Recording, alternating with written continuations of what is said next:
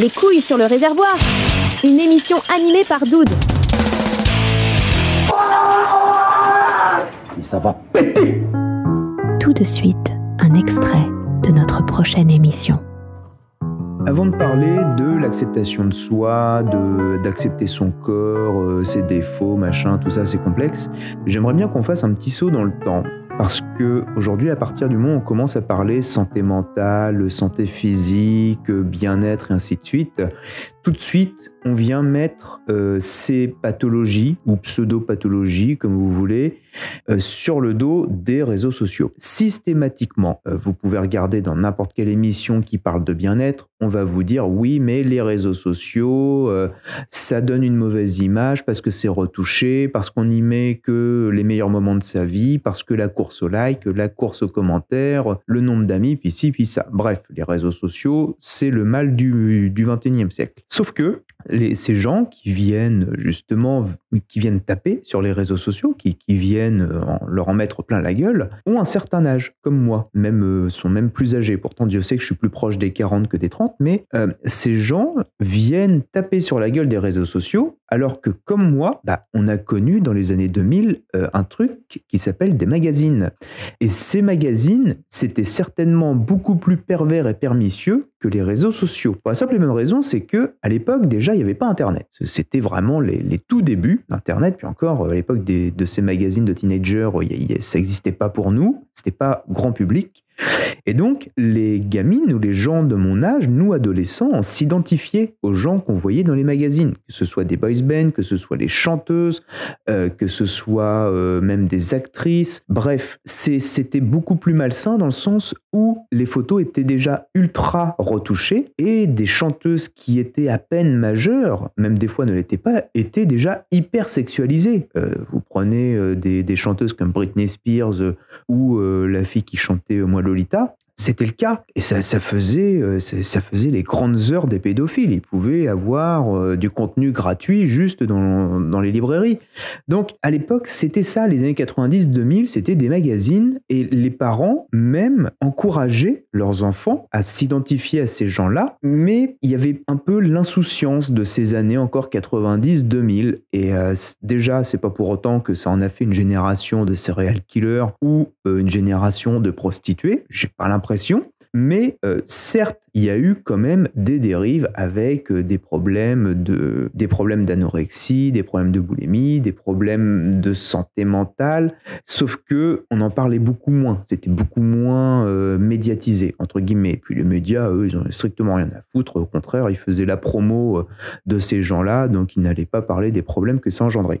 Ensuite, on a eu la télé-réalité qui a fait une espèce de lien et de pont entre les magazines et Internet. Et c'est là où on a commencé à, avoir des espèces de, de héros, avec des très gros guillemets, à qui on s'identifie parce que c'est des gens comme nous qui passent à la télé, avec qui on vivait tous les jours, parce que c'était les débuts hein, de Love Story, de tout ça. Et ça a été même en même temps les débuts d'Internet, hein, la, vidéo de Jean-Édouard et Loana dans la piscine en 144p. Si vous vous rappelez de ça et que vous aussi vous l'avez vu, eh ben, bienvenue au club, euh, on a déjà fait la moitié de notre vie. Mais voilà, ça restait encore euh, sain dans le sens où c'était des gens, euh, c'était un peu les monsieur et madame tout le monde. Oui, il y avait le beau gosse, oui, il y avait euh, la blonde refaite botoxée, mais il y avait encore des, des, gens qui, voilà, qui avaient un physique tout à fait lambda comme nous. Et ce truc-là, évidemment, la télé l'a sucé jusqu'à la moelle, jusqu'à à la fin nous sortir des trucs comme les Marseillais ou comme aujourd'hui aujourd'hui, là, j'ai pas le nom, mais il y a une télé-réalité où apparemment, il passe la moitié du temps à baiser, la moitié du temps euh, à s'engueuler. Bon, bah voilà, puis c'est des gars euh, ultra, euh, même pas dire ultra musclés, mais c'est des gars, euh, des gars en shape, ils prennent des nanas qui sortent de bars à striptease dans, dans Paris. Enfin, je suis désolé, c'est pas du tout représentatif de la population. Mais le problème, c'est qu'effectivement, les ados, et même des fois des, des gens d'âge plus mûr, vont essayer de s'identifier à ces gens-là, parce qu'en plus, ces gens-là qui sont les vrais vraiment le, le j'essaye de rester classe, mais c'est la déjection euh, de la télé et cette déjection, on la retrouve sur les réseaux sociaux après. Les réseaux sociaux, c'est l'égout de la télé. Et quand je dis réseaux sociaux, c'est les trucs de Snapchat, machin et compagnie. Et c'est ces fameuses influx, euh, ces fameuses influx voleurs, pardon, dont on a euh, entendu parler avec Booba et compagnie.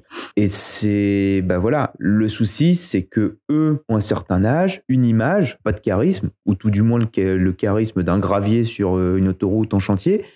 Mais le problème, c'est qu'il y a des jeunes, eux, qui vont s'identifier à eux pour tout un tas de, conneries et qui vont essayer de, copier euh, plus ou moins euh, avec succès ces gens-là. Le truc, c'est que même si on n'a pas Snapchat, même si on n'est pas dans ce truc-là comme moi je ne le suis pas, on y est exposé indirectement parce que sur les réseaux sociaux, comme tout le monde est ami avec tout le monde, que ce soit sur Facebook, Twitter beaucoup moins, mais sur Instagram, alors maintenant TikTok, bon, ça je vais pas en parler parce que je l'ai pas donc je connais pas, je vais pas en parler. Mais sur Instagram et Facebook, même en n'étant pas du tout dans ces trucs-là, dans des pages de personnes, même fitness, beauté, machin et compagnie, j'arrive à en avoir parce que des gens dans mon entourage, sont abonnés à ce genre de contenu et bah, par euh, l'algorithme, on m'en propose indirectement. Et puis à partir du moment où l'algorithme arrive à déterminer que je fais un peu de sport, bah, ça y est, c'est foutu. Et sur mon feed Instagram, par exemple, euh, je fais zéro yoga, je fais euh, tout ce qui est beauté, machin et tout les, des, mecs et des femmes torse nu sur des plages, j'en ai strictement rien à foutre, mais on m'en propose. Donc indirectement, on vient euh, m'exposer à ça. Alors après, bah, le cerveau, quand il tombe là-dessus, effectivement, au premier regard, on est comme, ouais, effectivement, si je vois un gars euh, sur le pont d'un bateau au bord d'une île paradisiaque, on va pas se mentir, pendant quelques secondes, on a aussi envie d'en profiter un petit peu. Mais juste après, je vais me dire, ouais, mais attends, c'est déjà c'est qu'une photo, donc si ça se tombe, le bateau, c'est même pas à lui, c'est juste un truc qu'il a payé 50 balles parce que c'est un best touriste et puis ils sont 30 derrière sur la, dans la cabine. Et euh, voilà, donc on n'a pas de contexte, on n'a rien, on sait pas comme la plupart des, photos où on voit des types en costard qui vous disent euh, deviens millionnaire alors que la bagnole c'est un truc et puis derrière tu as le sticker euh, Avis, tu vois, parce que c'est une voiture de location. Donc voilà, c'est le problème en fait. Et le souci, c'est que même si on n'en veut pas de ces trucs-là, ou même si on se dit, ok, euh, c'est de la merde, c'est biaisé, euh, c'est une sorte d'influenceur à la con qui essaye de me vendre une formation de merde ou quoi, bah indirectement, le fait de le voir dans les premières microsecondes, le cerveau, il vient quand même faire la bascule. Et ça, c'est inévitable. Tout comme dans les années 90-2000, quand euh, nos parents se baladaient avec nous et qu'on allait dans les magasins, qu'on allait dans, dans, dans, les magasins, genre dans les super marché, euh, dans les librairies et compagnie, les magazines pour jeunes étaient au niveau des jeunes en termes de, hauteur. C'est-à-dire que c'était dans, le bas des piles de revues et sur les couvertures, bah, tu avais euh, des trucs déjà bien flashy, tu avais des filles à moitié à poil et euh, pour les hommes, tu avais des voitures avec des filles à moitié à poil. Comme ça, il y avait quasiment que ça. Et en haut, il y avait effectivement les revues pornographiques et tout ça, parce que, bah non, euh, quand t'es enfant, t'es pas censé faire 1m70, hein, on va se le dire. Donc, Déjà, euh, à l'époque, on était aussi exposé indirectement à tout ça. Donc en gros, on a toujours été exposé, plus la télé qui nous a matrixé en nous disant que les femmes, c'était dans la cuisine à faire la vaisselle et les hommes dans le garage à réparer la voiture. Euh, voilà, on a toujours été matrixé quand même plus ou moins comme ça. Alors c'est sûr que ça pose les bases et après, je dirais que l'éducation va aussi quand même faire la différence. Alors c'est là où je vais commencer à vous expliquer un petit peu moi ce que j'ai vécu quand j'étais jeune et la chance que j'ai eue, tout comme euh, les gens de mon époque puisque nous, oui, effectivement, on n'avait pas les réseaux sociaux, et les réseaux sociaux ne sont pas les responsables euh, du mal-être des jeunes, des problèmes d'identité ou quoi, c'est simplement un amplificateur, parce que, bah, harcèlement. Et là, effectivement, les réseaux sociaux ont un rôle dans le harcèlement, mais euh, en ce qui concerne le, la base, la, racine du mal-être, c'est pour moi, euh, ils ont le même rôle que les magazines dans les années 2000, c'était la même chose. Et quand je dis que les l'éducation joue, euh, je pense que c'est peu de le dire parce que effectivement là-dessus, on ne part pas tous avec le même nombre de points. Et ça, il y a juste à regarder autour de nous. J'ai pas d'enfant, je ne vais certainement pas juger euh, l'éducation des autres. Euh, j'ai vécu avec une, petite fille, mais pareil, jamais je n'aurais jugé son, son éducation. Après, ça n'empêche pas d'en discuter. Euh, son éducation, j'ai rien à dire parce que je sais qu'elle a des parents qui sont extraordinaires. Elle a cette chance-là.